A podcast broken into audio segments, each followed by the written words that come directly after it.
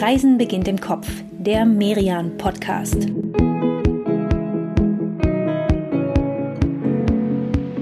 Herzlich willkommen zu einer neuen Folge von Reisen beginnt im Kopf.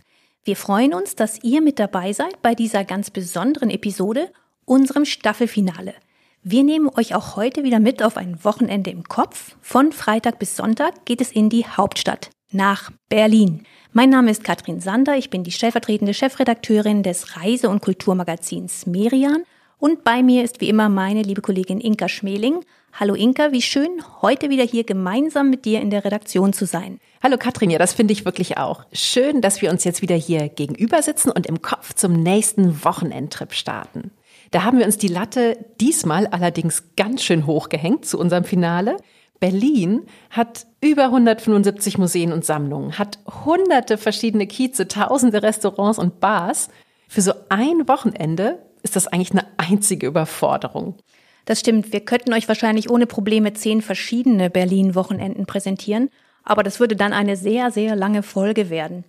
Wir zeigen euch ja in diesem Podcast immer einen Mix an berühmten Orten und anderen, die wir gerade deswegen empfehlen, weil sie ein wenig abseits der bekannten Routen liegen.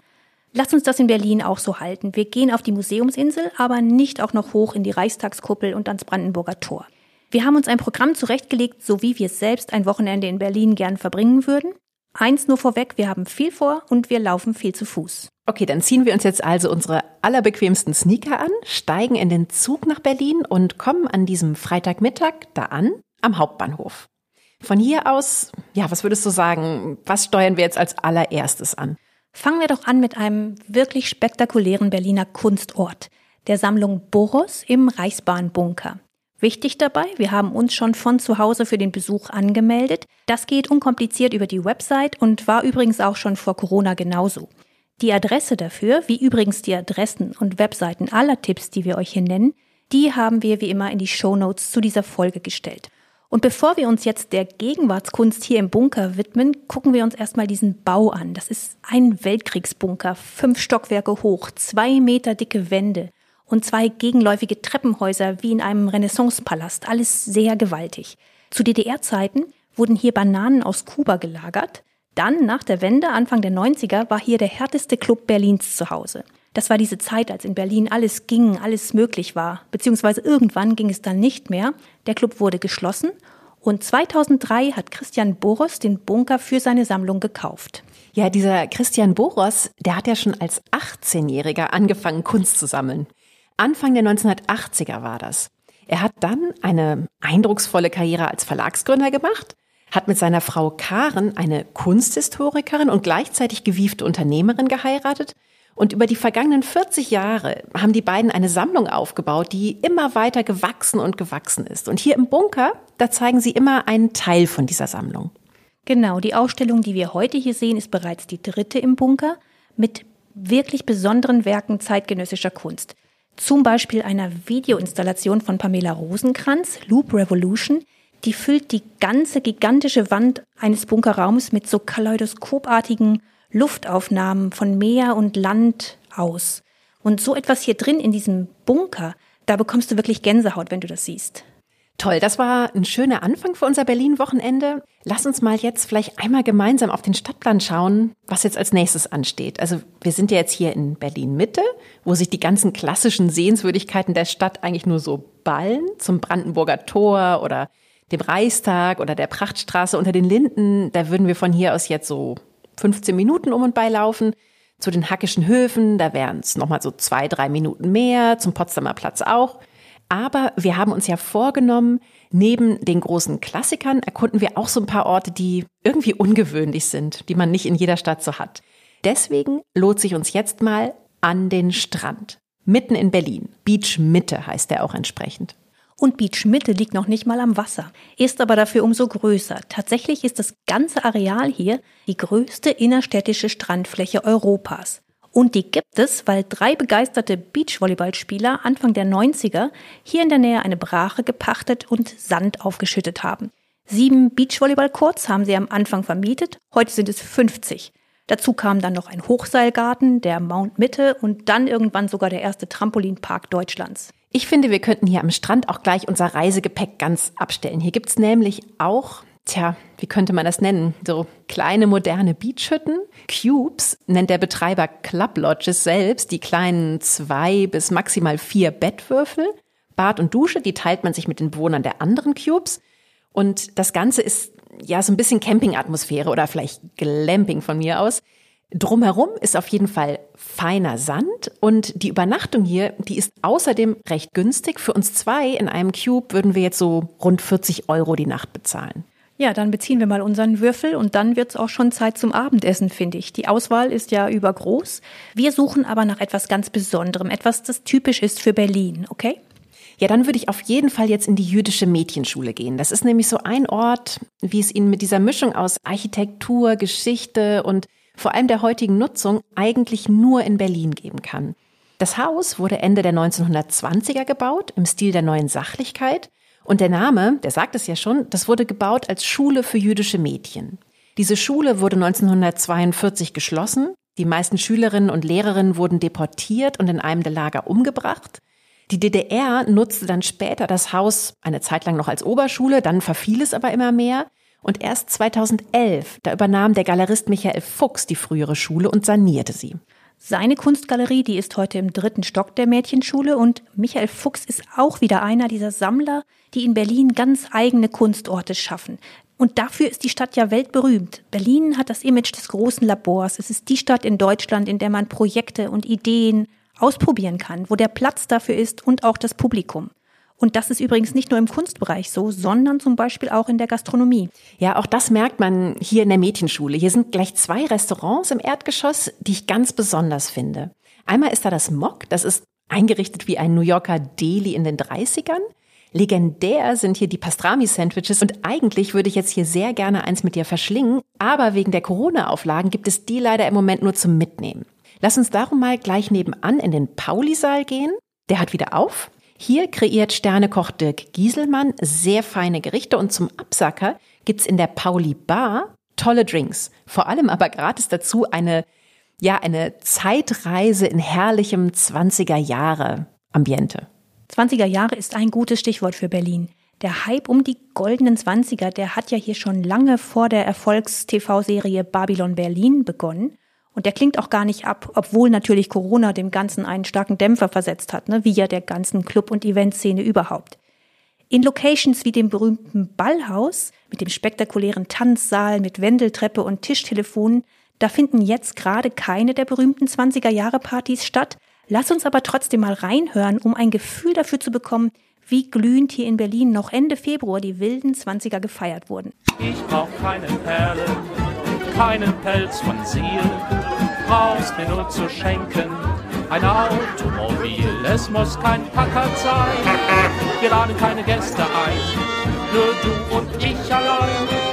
Wir werden unseren kleinsten Wagen gut vertragen, dann darfst du mich küssen, nicht nur aufs Profil, nein auch auf die Lippen im Auto. Diese Partys der Bohème Sauvage, das ist der Veranstalter, die waren vor Corona echte Exportschlager die von Berlin aus in andere deutsche Städte weitergezogen sind. Die Gäste ziehen sich dann im 20er-Jahres-Style an, lange Perlenketten, Federboas, Paillettenkleider.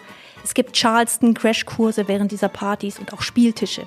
Aber auch wenn das in Hamburg oder Köln gut funktioniert, nach Berlin passt es doch besser als in jede andere Stadt, denn hier war eben damals die wirklich große Party mit Stars wie Marlene Dietrich und Josephine Baker. Na, dann lass uns jetzt mal darauf anstoßen, dass Berlin solche Partys auch in diesen 20er Jahren möglichst bald wieder feiern kann.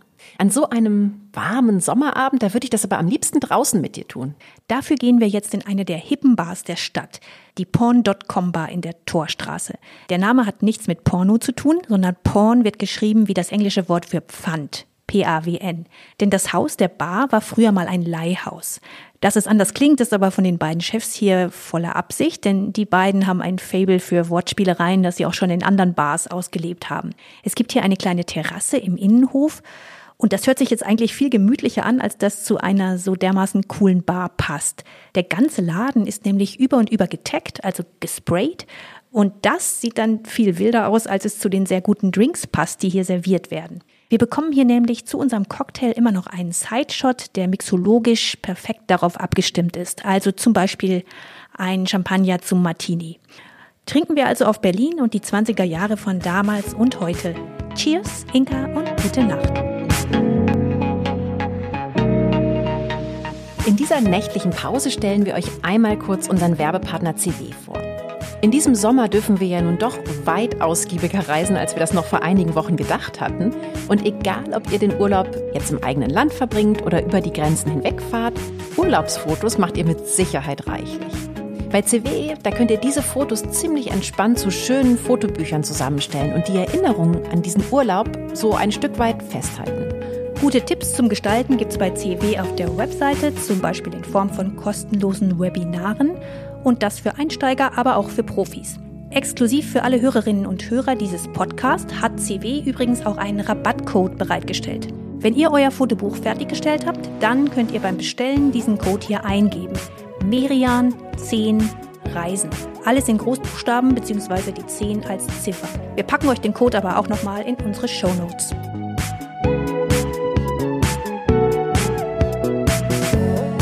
Guten Morgen, liebe Katrin, an diesem Samstagvormittag. Den würde ich jetzt am liebsten im Prenzlauer Berg verbringen. Bist du dabei? Klar, ich gehe sogar noch einen Schritt weiter. Lass uns mal gleich im Prenzlauer Berg unsere Zelte aufschlagen. Nach einer Nacht im Strandcube ziehen wir jetzt ins Hotel. Und zwar in ein ganz besonderes, das Hotel Stadtbad Oderberger. Es wird geführt von Barbara Jeschke und ihrer Tochter Verena. Und Barbara Jeschke betreibt eine Sprachenschule in der Kastanienallee und direkt an diese Schule grenzt das alte Stadtbad, das lange geschlossen war. Barbara Jeschke hat aus ihrem Fenster immer auf dieses Bad geguckt und sich gefragt, was man damit alles Tolles machen könnte.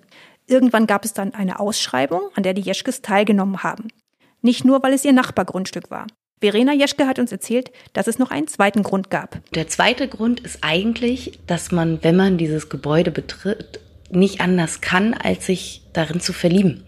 Das hat so eine tolle Geschichte und das ist ein genuin öffentliches Gebäude. Das ist von seiner Geschichte her schon wie immer ein Zentralort hier im Kiez gewesen, wo Leute schwimmen gelernt haben, wo Leute zum Duschen und Baden hingekommen sind oder in der Nachwendezeit, wo es für ähm, Veranstaltungen genutzt wurde, wilde Partys gefeiert haben. Die Geschichte dieses Hotels, die ist irgendwie total typisch für dieses Viertel. Um die Jahrhundertwende erbaut, in der DDR völlig marode geworden und dann nach der Jahrtausendwende, in diesem Fall ja sogar erst ab 2012, Luxus saniert. Diese vielen Sanierungen hier im Viertel, die sind ja relativ zwiespältig doch. Einerseits sieht es hier im Prenzlauer Berg heute ja wirklich sehr, sehr hübsch aus. Ne? Man hat überall frisch gemachte Altbaufassaden, nette Cafés, individuelle Läden, Überall Spielplätze mit den ja hier fast schon legendären Latte Macchiato Müttern. Man kann sagen, der Prenzlauer Berg ist zum Synonym für die Berliner Gentrifizierung geworden. Das alte Arbeiterviertel, das findest du hier gar nicht mehr. Stattdessen gibt's für das Milieu heute eigentlich einen ganz hübschen Ausdruck, Bionade Biedermeier, also eine homogene, in sich geschlossene Gesellschaft, gut verdient, gut ausgebildet, ähnliche Altersstruktur. Interessant daran ist, dass die Bevölkerung sich aber innerhalb dieser Gruppe trotzdem relativ schnell auswechselt. Nur 30 Prozent der Menschen im Prenzlauer Berg leben über zehn Jahre in ihrer Wohnung. In Gesamtberlin sind das deutlich mehr. Gut, das mag daran liegen, dass die Mieten hier halt eben auch besonders stark steigen. Deswegen mussten ja auch viele der alten Mieter mittlerweile wegziehen und manchen ist das Viertel mittlerweile auch schon so ein bisschen zu bullabühaft, ein bisschen zu geleckt. Ich mag es aber trotzdem noch und ganz besonders den Helmholtzplatz und die Straßen da ringsum. Da könnte ich Stunden entlang bummeln und immer neue Orte entdecken. Wo ich zum Beispiel regelrecht verloren gehe, das ist die Buchbox gleich hier am Platz. Das ist eine Buchhandlung, die weit mehr tut, als einfach nur Bücher zu verkaufen. Von dem Geld, das man hier für sein Buch bezahlt, geht ein Teil in Kiezprojekte. Vor allem in die Leseförderung von Kindern hier in der Gegend. Außerdem gibt's hier normalerweise ständig Lesungen und den Buchhändlern, den merkt man an, dass sie viele der Bücher hier wirklich auch selbst gelesen haben. Dazu gehört noch ein kleines Café, in dem man ausdrücklich eingeladen wird, Bücher auch mal anzulesen, bevor man sie kauft.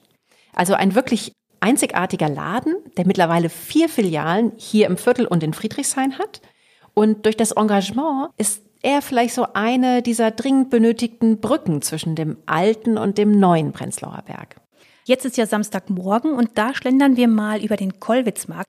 Da haben wir nämlich beides. Echten Wochenmarkt, aber auch ziemlich viel hübsches Shishi und mittendrin steht Käthe Kollwitz. Sie war Grafikerin und Bildhauerin und damals um 1890 hat sie hier am Platz gewohnt.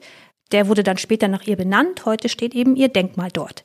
Sie war eine extrem moderne Frau, hat als Lehrerin andere Künstlerinnen unterrichtet und gefördert. Ja, als Käthe Kollwitz hier am Platz gelebt hat, da war gleich um die Ecke noch eine Riesenbrauerei in Betrieb. Heute ist das Gelände eine Kulturbrauerei. Legendär sind die Clubs hier, eigentlich. Aber zum Beispiel der Franz Club oder die alte Kantine haben wegen der Corona-Auflagen immer noch geschlossen. Was zum Glück jetzt wieder aufhat, das ist einmal die, diese nette kleine Dauerausstellung zum Alltag in der DDR vom Haus der Geschichte und außerdem der tolle Streetfood-Markt, den es hier jeden Sonntag gibt, immer von 12 bis 18 Uhr. Dafür lohnt es sich eigentlich echt, dass wir morgen nochmal wiederkommen hier in die Kulturbrauerei. Und ja, dann jetzt vielleicht doch erstmal einfach gemeinsam die Kastanienallee entlang bummeln machen wir. Die Kastanienallee ist ja die Flaniermeile des Prenzlauer Bergs und Gentrifizierung hin oder her. Es gibt hier viele hübsche Läden mit spannenden Konzepten. Ich mag zum Beispiel das Fein und Ripp. Die drei Betreiber, Joachim, Marlon und Aljoscha, die sind vor Jahren in einer alten Fabrik auf der Schwäbischen Alb auf ganz viele Klamotten gestoßen, die dort jahrzehntelang vergessen worden waren. Und daraus haben sie ein smartes Geschäftsmodell geboren. Sie verkaufen alte, ungetragene Schätze, nicht nur die aus der Fabrik von damals, sondern aus allen möglichen Quellen. Außerdem kann man bei ihnen alte Kleidungsstücke aufmöbeln lassen. Also wer zum Beispiel den 20er-Jahre-Look sucht, der ist hier genau richtig. Ja, ich mag diese Straße hier auch wirklich total gern und schaue eigentlich bei jedem Berlin-Trip wenigstens einmal kurz vorbei, was sich hier Neues getan hat. Das sieht man hier nämlich auch irgendwie ganz besonders stark. Also ich finde so an der Kastanienallee, ja, da sieht man wieder diese vielen kleinen Geschäftsideen und beobachtet, wie manche dann groß werden, andere vielleicht auch wieder verschwinden. Also so typisch Berlin eben. Hier wird einfach kräftig experimentiert. Und jetzt lade ich dich ganz ohne Experimente auf ein spätes französisches Frühstück mit Tart und Kaffeecreme ins Café Fleury ein. Das liegt am Weinbergsweg, das ist die Verlängerung der Kastanienallee und ist eines der Frühstückscafés, das jetzt am Wochenende noch nicht ganz so voll besetzt ist von Menschen mit Rollkoffern. Und außerdem ist es hier sehr, sehr lecker. Wenn wir Glück haben, bekommen wir noch einen Tisch draußen. Hm, das war eine schöne kurze Pause im Café Fleury, Katrin. Vielen Dank für die Einladung. Weiter geht's, so gute zehn Minuten und dann stehen wir auf dem dreieckigen Rosa-Luxemburg-Platz. Hier ist einmal das nette Programmkino Babylon. Das zeigt normalerweise gerne auch mal Stummfilme, wie zum Beispiel Metropolis mit Live-Orchester oder auch Stummfilme in Begleitung der restaurierten Kinoorgel. Leider ist es gerade noch geschlossen. Ebenso wie eines der großen Theater der Stadt hier am Platz. Eigentlich ja eines der großen Theater des ganzen Landes, die Volksbühne Berlin. Der legendäre Frank Kastorf hat das Haus 25 Jahre lang geleitet. 2017 musste er den Intendantenposten räumen. In Berlins Kulturszene sorgte das für einen Riesenskandal, denn übernommen hat Chris Derken, zuvor Chefkurator der Londoner Tate Modern und ein Gegenpol zum revolutionären Kastorf. Derkon bekam jede Menge Gegenwind, hielt es auf dem Posten nicht mal ein Jahr aus. Dann wurde der Geschäftsführer der Volksbühne zum Interimsintendanten ernannt und nun zur Spielzeit 2021-22 soll René Polish übernehmen. Der war wiederum ein enger Vertrauter und Mitarbeiter von Kastorf. Also alles ganz großes Bäumchen wechsel dich und Kulturzirkus. In diesem Haus, das mit mutigen, ja brachialen Inszenierungen international schon sehr oft Furore gemacht hat. Für Kastorf durfte Theater ja alles sein, nur nicht langweilig. Und nach dem Lockdown hat man jetzt hier ganz vorsichtig angefangen im Juni mit ersten Open-Air-Veranstaltungen und hofft, dass es nun nach der Theaterpause im Herbst weitergeht. Dank der Volksbühne ist der Rosa-Luxemburg-Platz ja heute ein Ort, an dem ganz viel Neues und Kreatives geschieht. Aber noch im 19. Jahrhundert, da war genau hier das Scheunenviertel. Der Name, der stammt noch aus der Zeit, als auf dem heutigen Alexanderplatz ein Viehmarkt war. Das war im 17. Jahrhundert. Und hier, außerhalb der damaligen Stadtbefestigung, wurden eben die Scheunen gebaut, in denen Heu und Stroh für das Vieh lagerte. Der Name, der blieb, auch als später dann hier Wohnhäuser gebaut wurden. Und die waren wahnsinnig eng und ärmlich. Und die Situation der Menschen hier, die war Anfang des 20. Jahrhunderts dann inzwischen so erbärmlich, dass man beschloss, das gesamte Viertel abzureißen.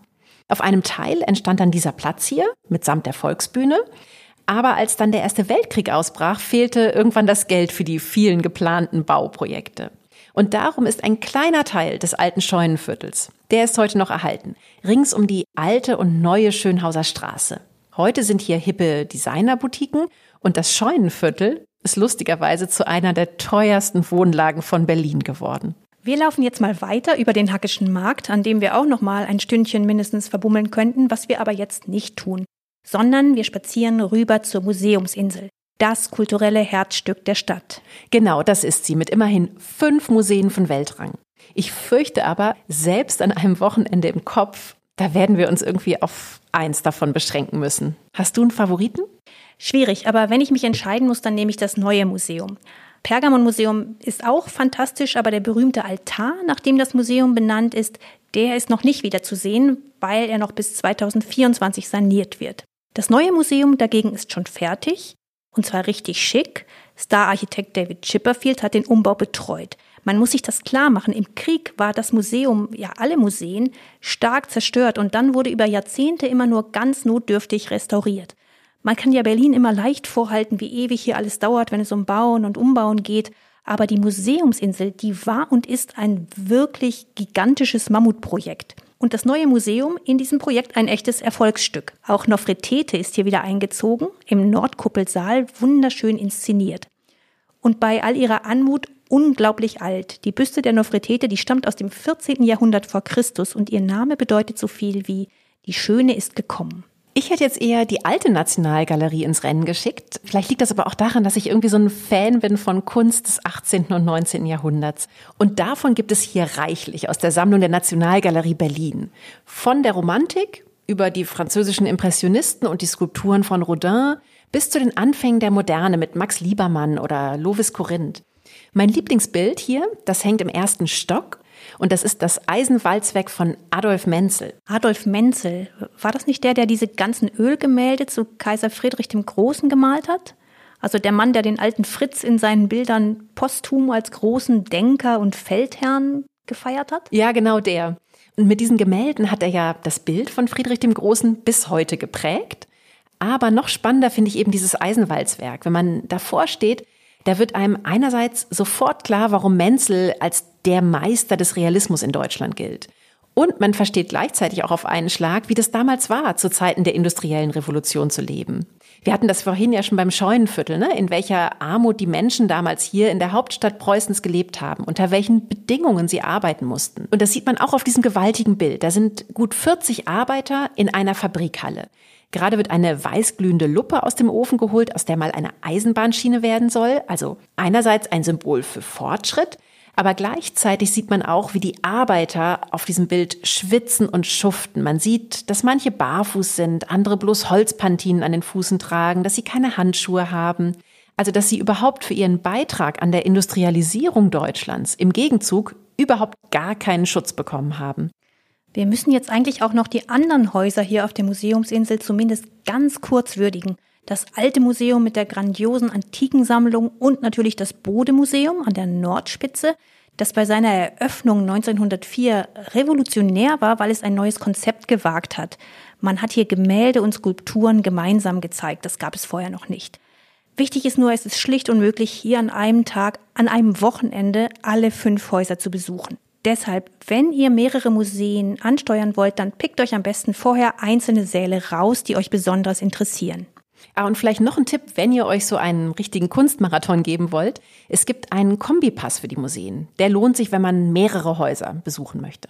Und wir beide gehen jetzt mal wieder raus in die Sonne, in den Lustgarten, also auf diese große grüne Wiese zwischen dem Dom, dem Alten Museum und dem Berliner Schloss. Wir sind jetzt hier nicht nur dort, wo Berlin seine Anfänge hatte, sondern auch da, wo gerade jetzt ganz viel passiert.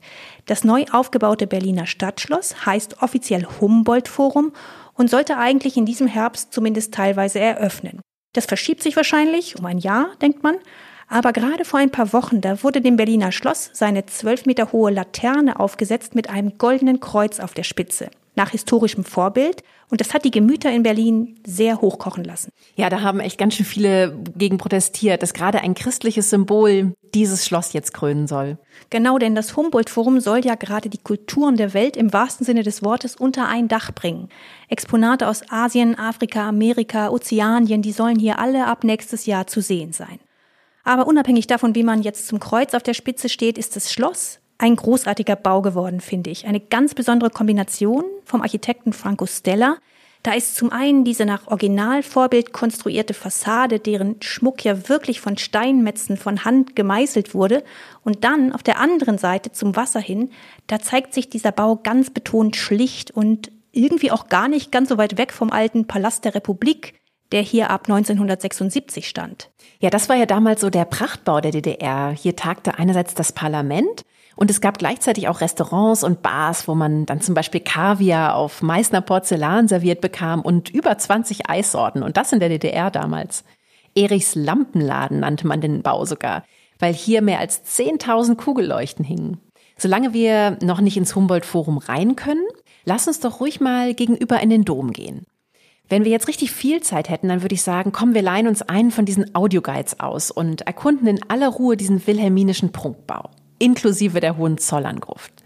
Aber wir haben heute ja schon viel gesehen und ich bekomme jetzt so langsam Hunger auf ein Abendessen. Deswegen plädiere ich ausnahmsweise mal für die Kurzfassung. Wir steigen hoch in die Kuppel und genießen von da oben einen 360-Grad-Blick über das Zentrum von Berlin. Von hier oben sieht man schön über die Museumsinsel und erkennt auch, wie sich diese Hauptstadt der vielen Deutschlande, die es ja schon gab, immer wieder neu erfinden musste.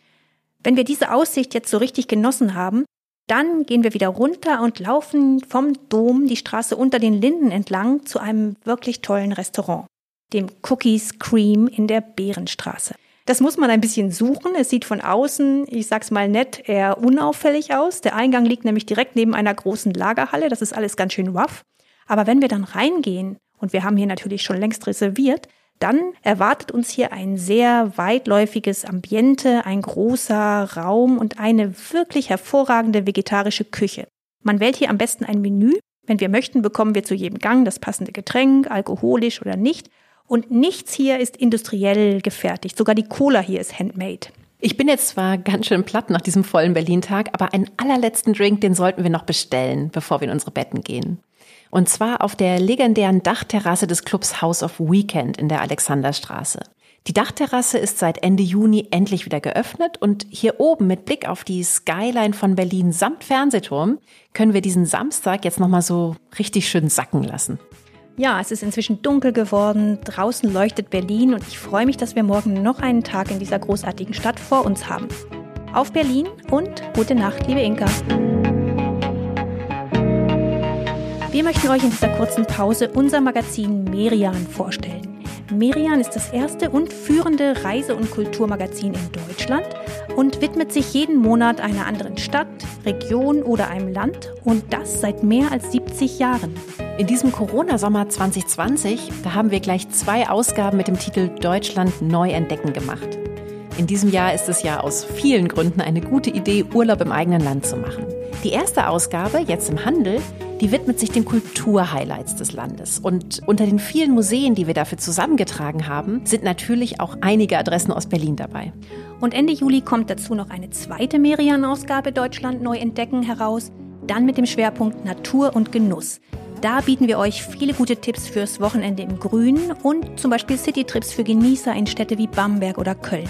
Alle Merian-Ausgaben bekommt ihr im Buch und im gut sortierten Zeitschriftenhandel und natürlich ganz unkompliziert online über merian-shop.de.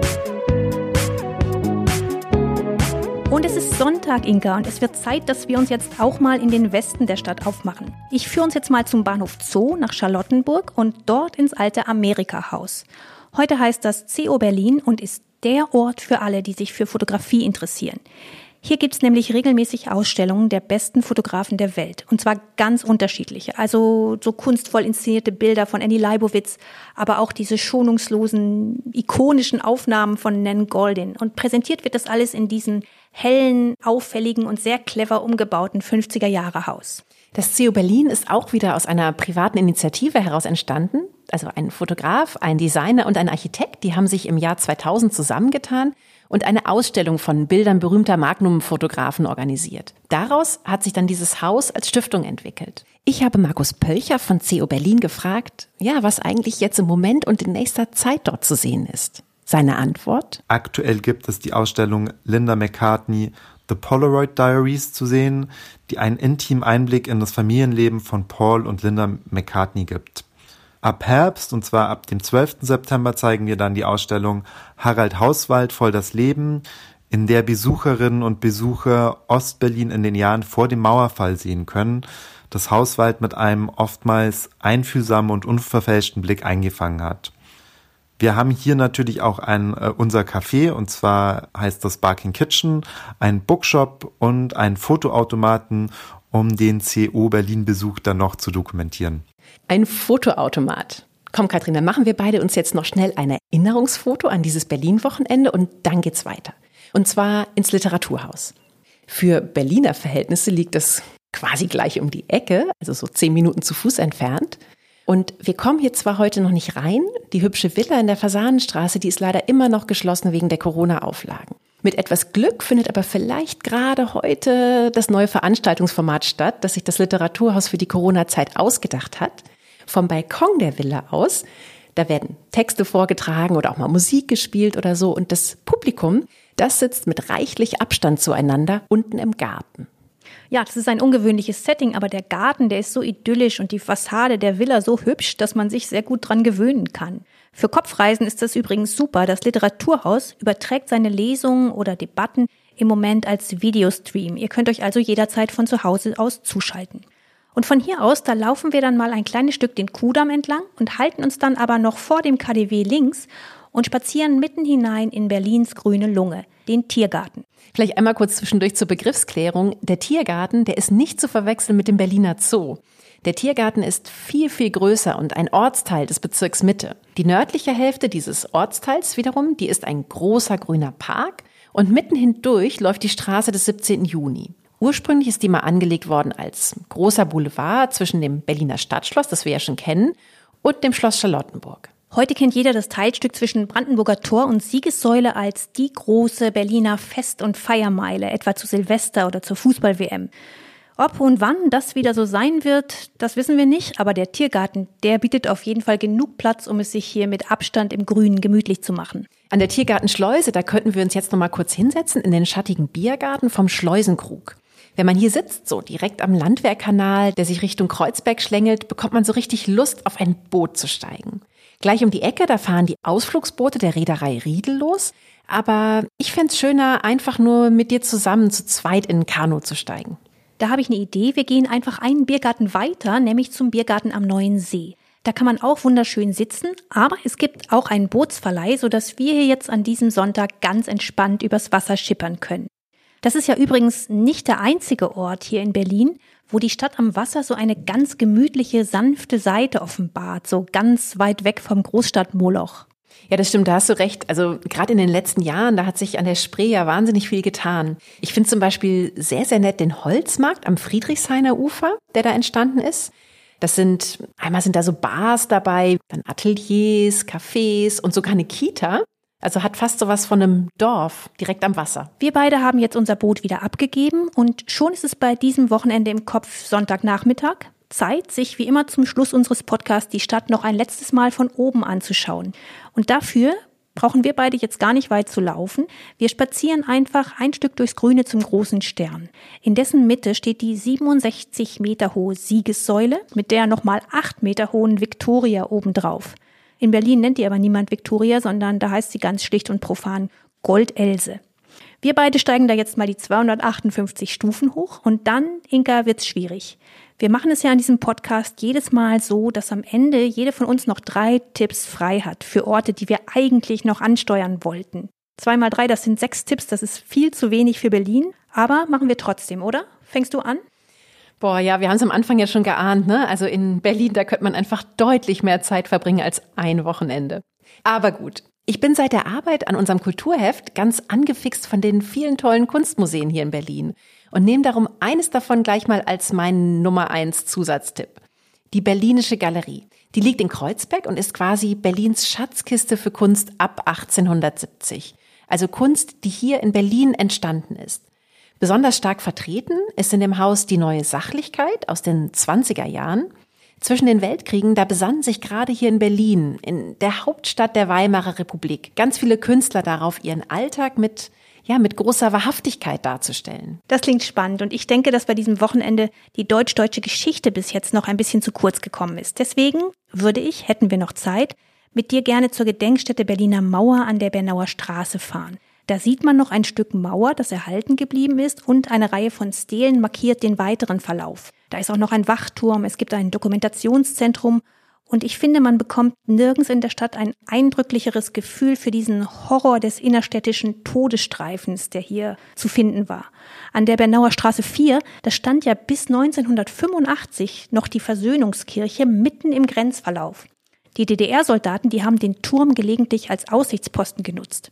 Und 85, also vier Jahre vor der Wende, wurde sie dann noch gesprengt, aber die alte Altarplatte, die ist erhalten geblieben und man hat sie in den Boden der kleinen Kapelle der Versöhnung eingelassen, die heute an der Bernauer Straße steht.